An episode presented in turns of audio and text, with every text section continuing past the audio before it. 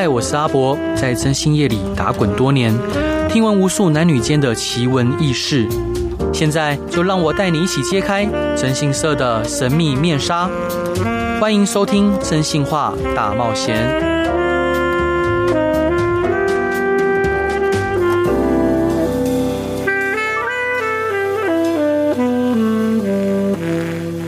Hello，各位亲爱的听众朋友，大家晚安，欢迎回到飞碟电台，收听由我真心社阿仔所主持的《真心话大冒险》。每周一到周五晚上十一点到十二点，用声音、用故事、用音乐陪伴你。嗯，各位，我今天想要聊一下，就是。可能广播上比较少聊的议题，就是死刑的存废与否。那今天邀请到的呢，一样是我的好兄弟跟好伙伴陈大树陈律师。哎，各位听众大家好，我是陈大树陈律师。兄弟，你想聊的议题都非常的具有争议性呢。对啊，这个。当初在想聊这个议题的时候，我就想说，这是这是一个容易引发宗教战争的议题啊。宗为什么会跟宗教战争？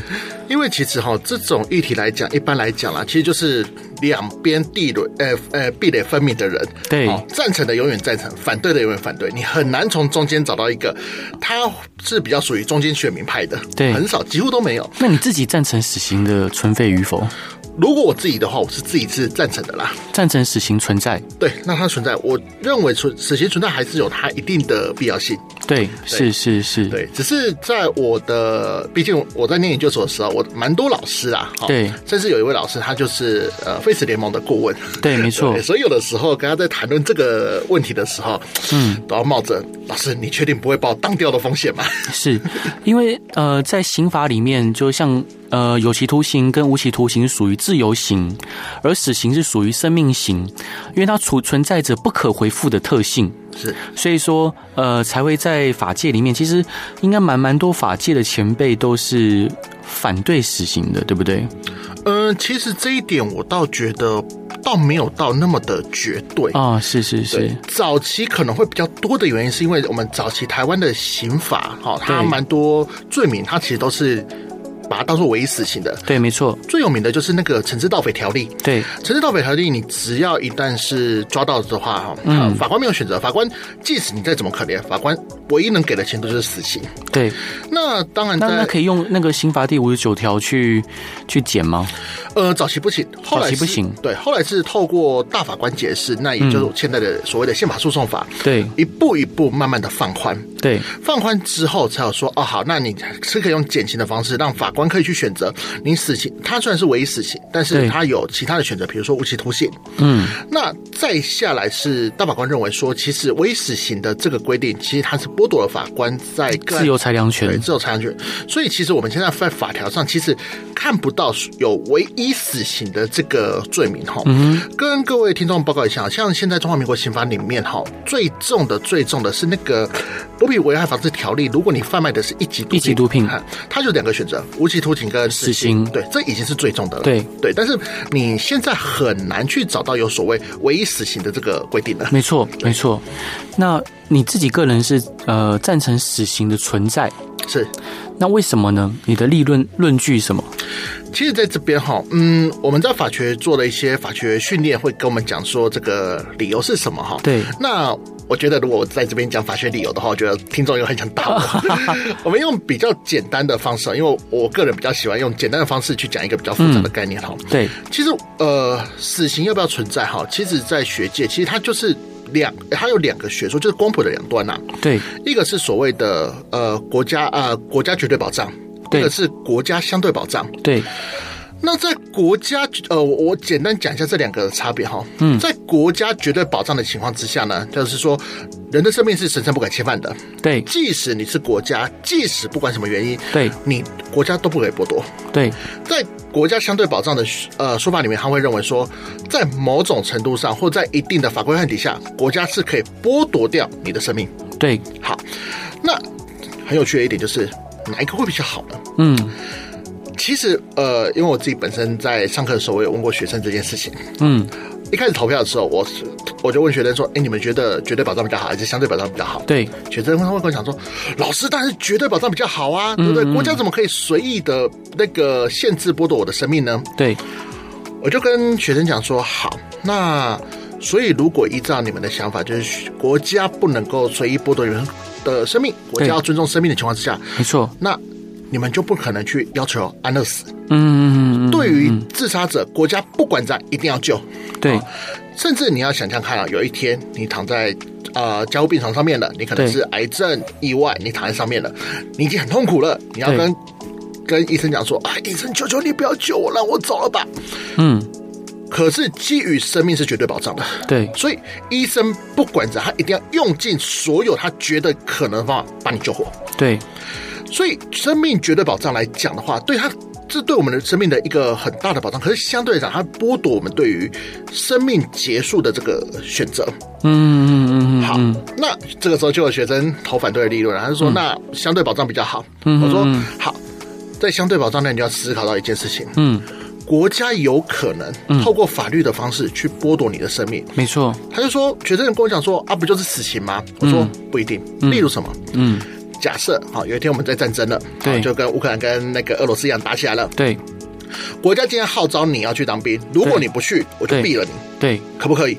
可以。对，这站在相对保障来讲，它当然是可以的。对，所以其实，在学说上，在我国的立法论上，你说死刑存在的，它到底是站在光谱的哪一端，很难讲。嗯嗯嗯。回到刚才博哥问我的问题，说为什么会赞成呃这个死刑的存在的存在？哈，对，其实我必须讲一件事情哈，就是说哈，我们自己在学刑法的时候，那个刑法总则课本都会写说啊，嗯、那个。刑法有很多功能呐、啊，有什么预防功能呐、啊、教育功能呐、啊、社会功能呐、啊。对，反正大一的考试我只要写得出来，我就那个通过的功能啦、啊。对，没错。但是其实我必须讲一件事情哦。嗯。其实，呃，刑法上它一个最古老的概念就是应报理论啊。没错。汉谟汉谟拉巴拉比法典的开始的。对。他的想法，他的想法其实就是。你怎么对我，我就怎么对你。对，另外一个我会赞成死刑的这个理由，嗯、除了应报理论之外，我觉得还有一个我自己呃比较赞成的理由，甚至来讲，它可能它是一个比较大多数人都可以接受的理由。不过它没有写在刑法课本上。对，它其实是什么？出自于恐惧。恐惧。对，我我举一个例子哈。嘿，呃，其实，在世界各地哈，嗯，这种。大规模或随机杀人的事件不在少数，嗯，对。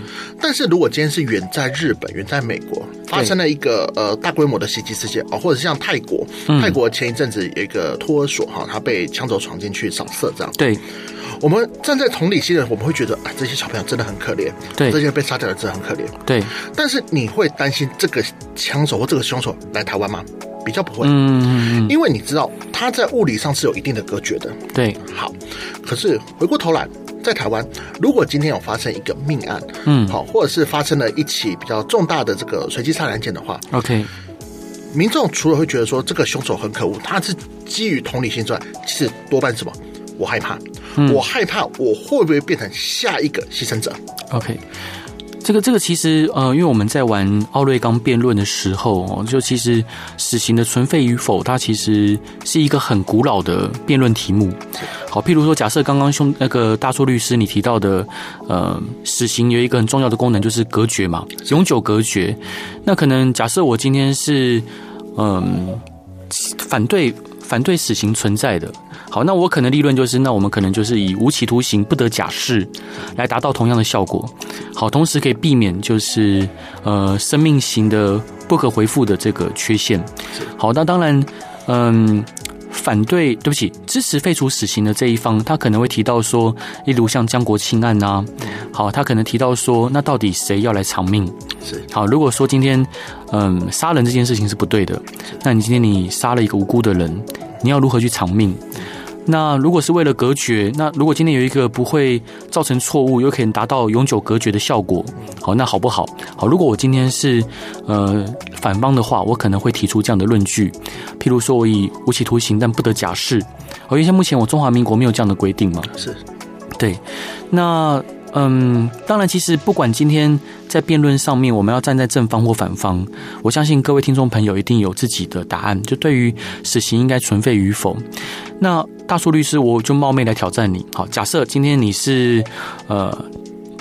反对废除死刑的，我是支持废除死刑的。好，那你目前第一个论据就是，呃，你觉得死刑它有它的存在价值。第一个论据是提到说，你觉得死刑它可以永久隔绝犯罪者，然后可以让我们的呃民众免于恐惧。好，那我可能这边就提出说，那我觉得用无期徒刑，呃，并且不得假释这一个，那不知道你觉得可不可以？事实上，这个是一个法政层面上面也有被讨论的问题了。对，好，那。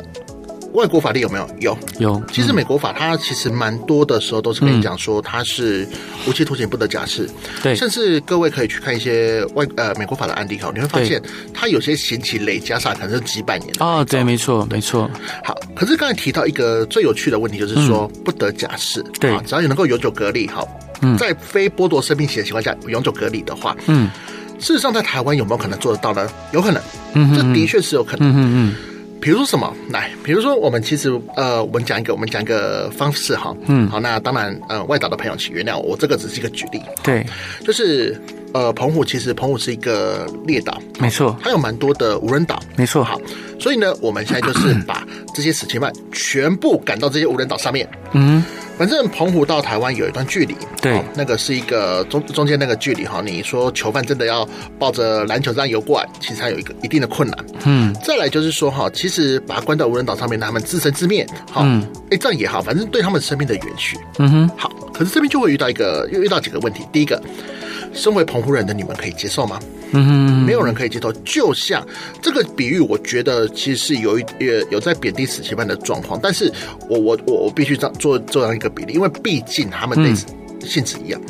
你可以忍受，嗯，今天核电厂、那这处理站在你家旁边吗？其嗯，这这说兄那个大叔不需要说你的比喻，这个其实我有一点不太能。诶，就是符合我的逻辑，对，因为因为其实监狱本来就跟大部分的，它就是嫌恶设施的一，没错，的的的一项啊，但是它必必须要存在。那至于说，老实说，其实以台湾的无期徒刑犯跟死刑犯，他是要上脚镣的，嗯，好是要上脚镣的。他其实，呃，你说要脱逃，老实讲，那个难度。呃，是相当的高。我不是说绝对不可能哈，但因为国国外有很多很奇葩的案例哈，真的非常奇葩案例。但有有机会，我们大家以后可以讲看看那些如何逃狱的。对，但但实际上，呃，在我中华民国的。呃，就是监狱行刑法里面哦，对于死刑、无期徒刑这样的犯人，嗯，他是这样脚镣的状况下，你要逃狱，其实有相当的难度。没错，他的确是有相当的难度。甚至我们来讲说，你说真的可以成功逃脱的人有几个？嗯，其实讲出来没有几个。对对对。但是一个很现实的问题是说，其实会回归到我前面的一个论点，就是我们觉得不可能，但是我们心里还是会害怕。嗯，我们还是会害怕说。万一，嗯，假设，OK，如果真的他跑了怎么办？好，那第一段我们想要就是大叔律师想分享给大家的歌是什么歌？张雨生的《口是心非》，为什么？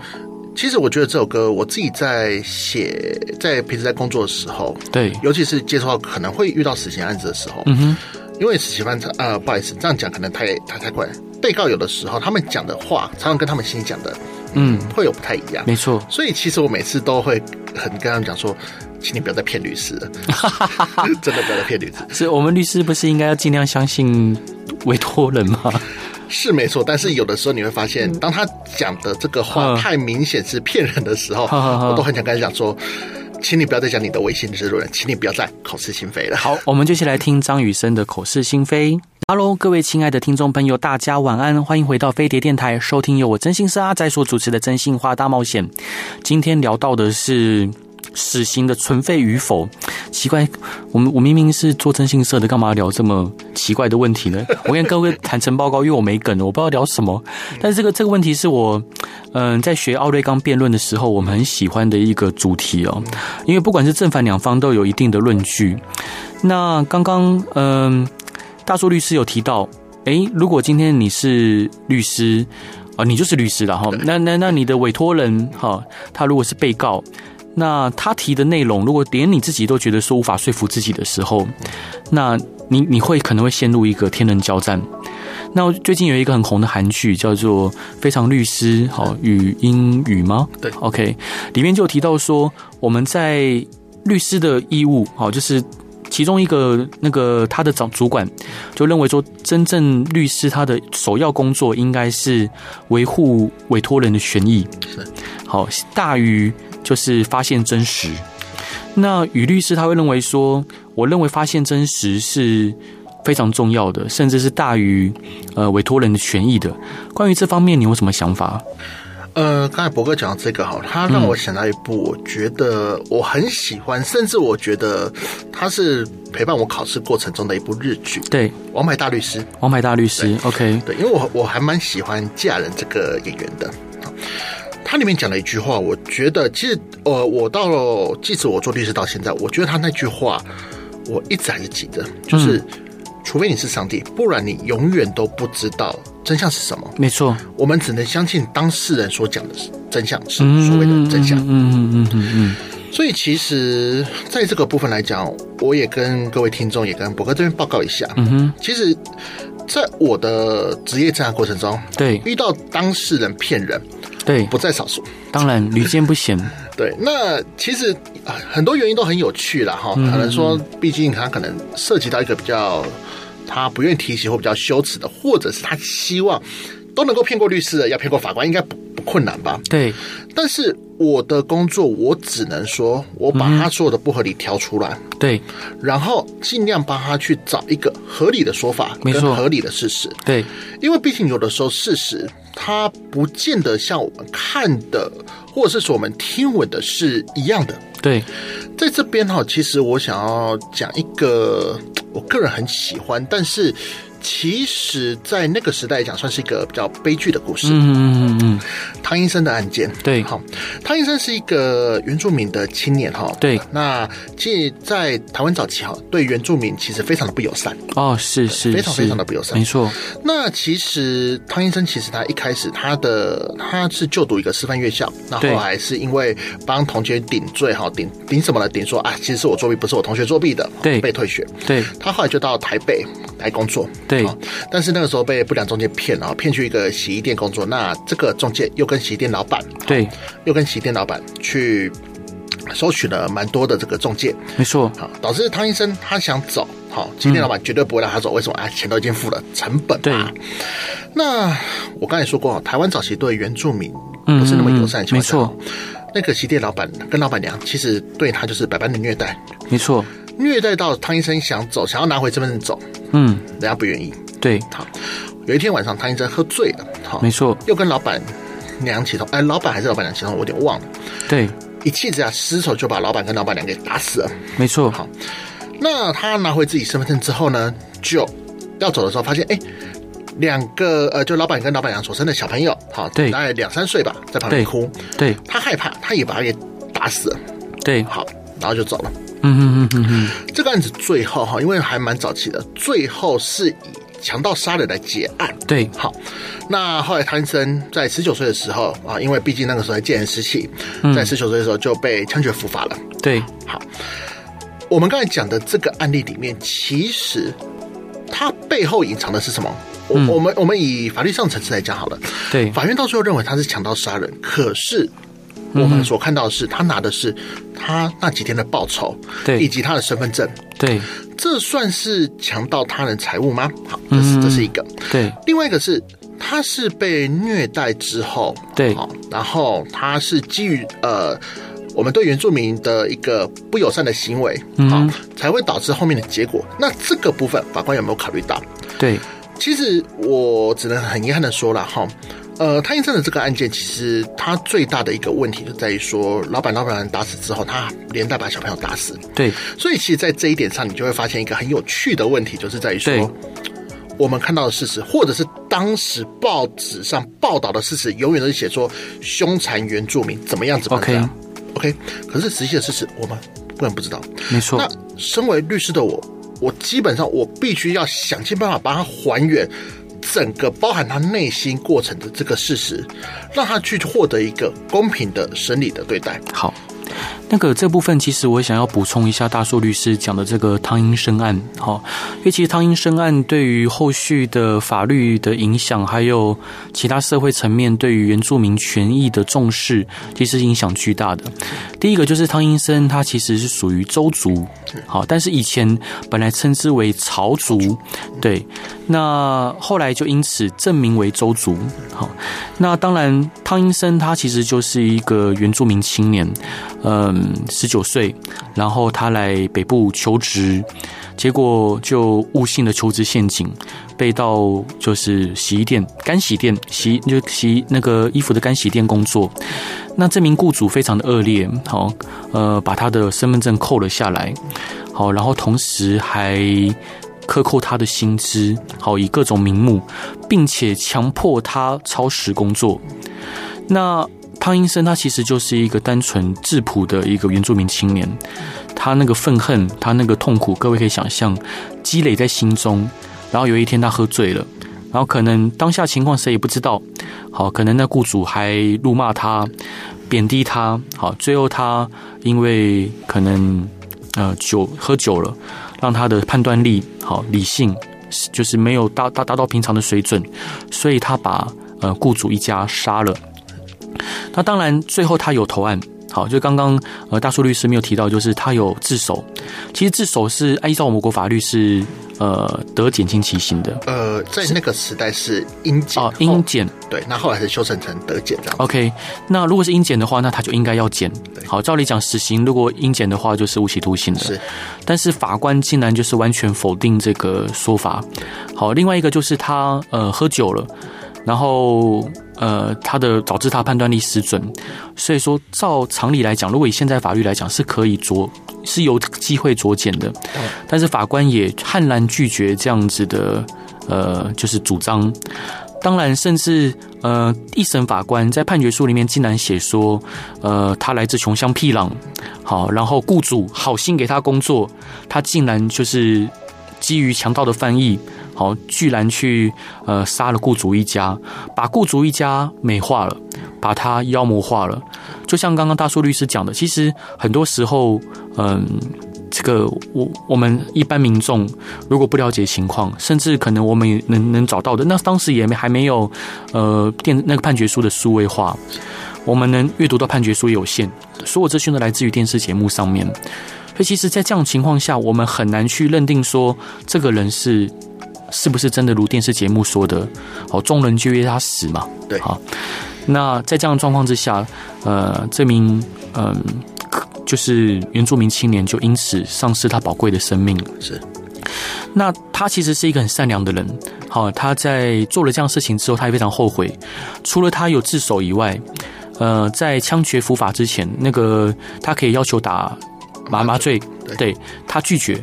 好，他说我要去偿还我的罪，所以我不需要麻醉。是，好，他是一个这样子的原住民青年，同时他是一名天主教徒。是，好，然后当时的呃天主教呃就是主教逃逃台台湾的，好也有就是请愿，好，但是嗯、呃、在那样的社会氛围下，好那个最后依然是嗯、呃、阻止不了这件事情发生。是啊，当然会，就是这就是因为这样，就是有这些案件。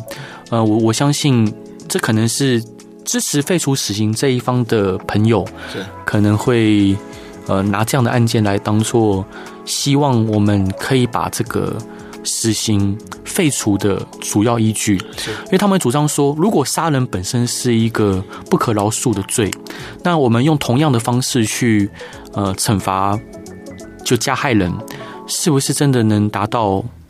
抚平社会伤痛的效果是。那以这个案件来说，我们事后，当然这事情已经过了，我看一下，哇，已经过了整整快四十年了。是啊，这四十年来，难难道这个这个呃，他这个当初虐待他的雇主的家人的伤痛有因此平息吗？我想应该未必然，未必然。哈，对啊，反而是可能回头看这个案件，他们觉得，嗯，这个原住民青年很可惜。好，反倒是如果当初虽然说他杀了一个，他其中最最让人感到确实应该要给他呃严刑峻法的是，他后来把雇主的小女儿给给杀了。是，所以这件事情我，我我想回回回，但谈谈起来有点沉重哦。还是回到，如果我们能用无期徒刑，然后不得假释的方式，当然我们那个大树律师刚刚提到说，那如果还是担心他可能会逃脱脱逃，我觉得这可能就回到呃矫矫治层面的和的的的部分了。是，因为呃不管今天今天是任何的自由行，都有可能会脱逃。是，好，所以我们的监狱的呃预算，其实老实说，嗯，监狱的预算其实长期是不足的。嗯，好，长期是不足的，然后包括可能很多受刑人的待遇，嗯，才也也不断的被提出来检讨。所以，如果我们希望这一些在监狱里面的也是我们的同胞，呃，他们可以有更好的呃矫治的效果，再会再社会化的效果，或者是可能我们担心他脱逃造成社会动荡的一些嗯服受刑人，我们希望能让这个监狱更安全。其实我们应该要立院诸公，包括我们的社会贤达，应该更关注于监狱的嗯矫治的这一环。其实刚才伯克讲的这个蛮有道理的哦。不过，不过这个让我想到一件事情哈，是。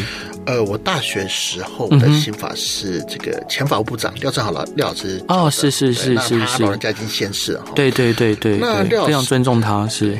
廖老师，我印象很深刻，他有一次。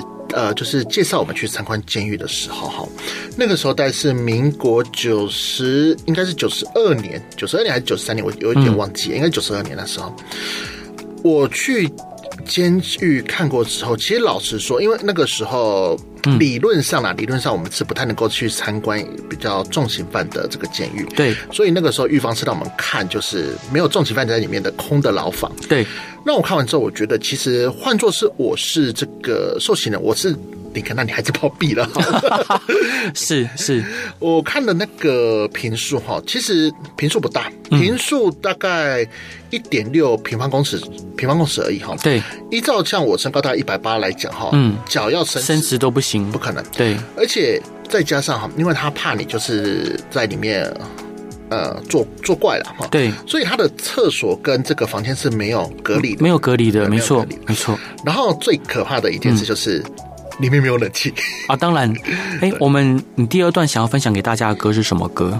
周杰伦的《不能说的秘密》。对，因为我我想要分享这首歌，其实就是每个当事人都有他不能说的秘密，嗯或者是这个可能是他心中最呃柔软的一块。对，好，那我会认为说，当一个律师。我可以听你的秘密，但我保证我也会保守你的秘密。哎，只希望我能够你能够跟我讲实话。好，我们一起来听周杰伦的《不能说的秘密》。欢迎回到飞碟电台，收听由我真心是阿宅所主持的《真心话大冒险》。每周一到周五晚上十一点到十二点，用声音、用故事、用音乐陪伴您。今天邀请到的来宾是大树律师。哎，各位观众，大家好。我们今天聊的是死刑的存废，但聊着聊着好像聊到就是呃监狱的教化跟矫治的功能。是，那其实我我觉得刚刚提提到那个汤英生案，然后我相信其实很多人是用生命来换来，就是呃我国的狱政还有法律的更更加的周延。是，但如果可以的话，我真的很希望说不用这样子。是啊，但是我们现在其其实我们必须，我我我都要我都这样跟我的学生讲哈，对，就是我们现在所处在的这个社会的法律，其实站在前人的血汗建立起来的，没错。以前哦，各位各位年纪比较小的听众可能不太了解哈，嗯、以前一般刑事案件哈，律师呃，如果你被警察抓走了，对，恭喜你，那个你要自己面对警察，律师是不能进去的，没错。那后来是透过那个。李斯科案，好，因为里面一个王姓呃问讲，好，没错，被冤枉之后，对，后来刑事诉讼法还修改说，哎，警察在正确的时候，律师才可以进去，没错。那包含像呃，四至五八二号的这个徐世强案，好，对，保障了说，其实。呃，你一旦被控犯罪的情况之下，对，不能只因你的同案被告的证言就断定你这个人有罪，对，好，甚至像最近比较呃著名的几个案件，就是七三七号的解释，就是你羁押的时候，嗯，好，你羁押的时候呢，你律师一定要在场，而且要让律师有看过卷证，对，其实这些这些都是很多前人他可能在法律上受到了这些不公平的待遇，对，那他可能有的可能反抗，有的可能没有反抗，但一点一滴，他累积到我们今天的这个程度，没错。那我也不敢保证说今天我们这个程度是最好的，没错，因为法律是人定的，人本身就是个不完美的生物，嗯哼，所以在。不完美的生物所造出来的法律一定有不完美的情况下，所以我们只能靠着就是现代人的努力去帮后面的人去建设一个更美好的法律制度出来。是，呃，就是支持废除死刑的一方最常拿来提到的案件就是江国庆案。是，那江国庆案其实说来也是蛮蛮令人难过的哈，就是有一名呃谢姓的女童，好，然后在军营里面遭到奸杀。是。好，然后反正后来就抓了一个叫江国庆的人，对，那实实际上来说，呃，江国庆他后来就被平反无罪，但他生命已经被剥夺了，是，而且他在嗯这个侦查的过程中，就像刚刚您讲的，他没有受到任何律师的辩护，是，好，然后甚至他被刑求。被被逼逼迫之下，他做出对他不利的供词。是，那最后法官也一路沿用这个被刑求之下的供词，去让他呃最后被判死刑。好，当时是用军法判的吗？是吗？是，是用军法判的。那张国庆先生在死前，呃，他呃咬牙切齿的哦说到：说我以后一定要化成厉鬼。向害我的人索命。是，那他的父亲在领他儿子的尸体的时候，哦，写下“天无公理”四字。其实我相信，任何一个法律人遇到这样的事情，内心都会觉得蛮蛮无助的，好，蛮蛮伤痛的。但是我必须这么说，哈，嗯，呃。其实哈，如果你回头，因为我记得江国庆案是一九九五年的时候的事情哈。对。如果你回头去看当时的报道的时候，你会发现哦，嗯，当时的报道其实把江国庆写的就是极度的妖魔化。没错，好，没错。那那个媒体杀人，对，真的媒体杀人一环。对，那个时候怎么问说该不该死？每个人都觉得他该死。那其实我觉得一个很我不太能够接受，或者是我个人觉得很不能接受的是。呃，若干年之后，其实江国庆案子被平反了。嗯，好，那现在这个声音又开始被检讨起来了。没错，好，那我这边也跟各位补充一下哈。对，就是江国庆案后来抓到了一个另外一个犯嫌哈。对啊，一个许姓的犯嫌，好像是因为我那一阵子刚好在台北地方法院当法官助理，对，不过那个时候我快快离开了。我印象很深刻哈，那个时候离开前的时候刚好。这个许姓犯已经被起诉了，嗯，移到那个台北地院要审的时候呢，对，好，大家要就是因为是重大案件嘛，大家要抽签。那个时候我印象，那个时候我的同事抽到了，对，然后卷证要送来的时候，看到那、嗯、那一箱的卷证，我傻眼了。他一开始就那种小发财先再来，就是带大概三大箱，三大箱。对那个那个时候我还因为我。因为我们那个办公室只有我一个男生嘛，对，那个时候还下去帮他搬。OK，我还跟司机讲说，哎，看起来不多嘛。司机悄悄跟我讲，哦，没有，这三箱是那个卷证的目录。嗯，好，那卷证呢在后面，大概两车，哎，两车还是三车，我就忘了。嗯，好，那后来这个案子，好，当当时也是一样哦。许呃，这个许姓士兵被抓到之后，大家也觉得说啊，他该死啊，都是他害江国庆被冤枉的怎样？嗯，可是审判的结果。因还是罪证不足，还是最后被释放了。对，所以其实我必须要跟各位听众讲一个，我我个人觉得其实蛮沉重的一件事情，就是说哈，死刑死刑这件事情哈，其实很多观众会觉得说不干我的事情。对，呃，执行执行不是我执行的。对，可是各位可能要去想一个一件事情，就是说，当今天。这个人是因为我们所选出来的立法委员，也就是代表我们人民的代议士所订立出来的法律执行掉的时候，其实它的效果是回归到我们身上。也就是说，其实当我们今天有产生任何一个冤案的时候，嗯，你不能够单纯的只是跟他讲说，哦，都是法官判错，对，好，都是检察官起诉错，没错。你要知道，在这个在这个当中，你有处理分力，只是你是不自觉而已。嗯，没错。其实我我想回到刚刚。呃，支持废除死刑的一方哦，当然，呃，这个节目开宗明义，大叔律师有提到说他是赞呃反对废除死刑的哈。那赞成废除死刑的一方，我们其实提到的论据就是：第一个，死刑还是它有不可回复性的这个很大特性；第二个，我们是希望限缩国家的权利，因为我们知道说国家也是由人来组成。那国家也有可能犯错。是。那现在我们目前我们处于相对成平的年代，和平的年代。但是如果有一天，呃，如果大家都非理性的状态，譬如说像以前德国纳粹的时期，譬如说以前对岸呃文化大革命的时期，大家处于就是非理性的状态之中，死刑的存在就有可能导致很多不可回复的悲剧。当然别的不说，就讲我们以前可能呃白色恐怖时期。好，那死刑的存在，其实，呃，造成造就的冤案绝对不只是像我们刚刚提的，也呃，像汤医生不算冤案啊，只是说，呃，在量量刑上面可能有些瑕疵，对，有些漏位审酌的地方。那香江国庆就是标准的冤案，是，呃，我们觉得支持废除死刑最大理据就是我们希望希望限缩国家对于人民呃就是生命刑剥夺的权利，我们希望限制它。好，然后当然我们觉得说，呃，死刑的存在有它相对的必要，但是如果其他替代方案，譬如说像无期徒刑不得假释，我觉得，嗯，一样应该可以达到一样的效果。就像刚刚大树律师想跟大家分享的，像重刑犯，好，死刑犯就是他们所关的那个叫小房间，其实在里面关好又要上脚镣，好，你可以想象那脚镣，你洗澡也不能脱，是，好，洗洗澡也不能脱。要一关关十几二十年，然后关到他死为止。其实那个比死还要恐怖。他老实说，比死还要恐怖。是。但那嗯，如果各位有有机会去参观监狱，啊，你们会知道说，其实无期徒刑犯跟死刑犯他们的生活过得也不是很好。因为第一个就是通常在通常情况，呃，因为已经关很久了，所以说家人也不太来看探望了。家人就当做这个人已经走了死了，他不来探望的情况下。他就像孤魂野鬼，好，孤魂野鬼，然后可能连一条内裤都买不起，因为他没得作业，好，因为无期徒刑死刑犯是没有得作业的，所以他连可能内裤都买不起，然后他也没有生活用品，都必须得靠呃社服团体接济，好，那都是不可期待的，什么时候有不知道的。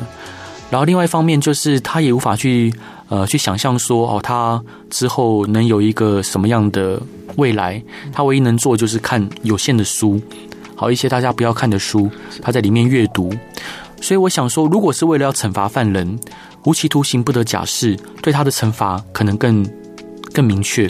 是啊，以我自己本身来讲，关我、啊、算了，没有网络，你还是把我毙了好了。对，网络真的很重要。对，是。不过在这边哈，其实也要跟博哥跟观众呼吁、嗯、呃两件事情哈。对，第一个哈就是。不管是呃观众的，身为观众，你你支持死刑或废除死刑，我都会希望说，你们去了解一下，说死刑对于你本身产生的意义，它并不是单单只是教科书上的，对，把人毙掉就这样而已，它是一个国家一个人民曾在国家所希望做的事情。对，再来，我这边我也是比较希望各位去看另外一件事，当然这个可能可以做成另外一个专题了哈，但是我希望各位可以反而去多关心除了。受害者的家属之外，请多去关心加害者的家属啊！是是是。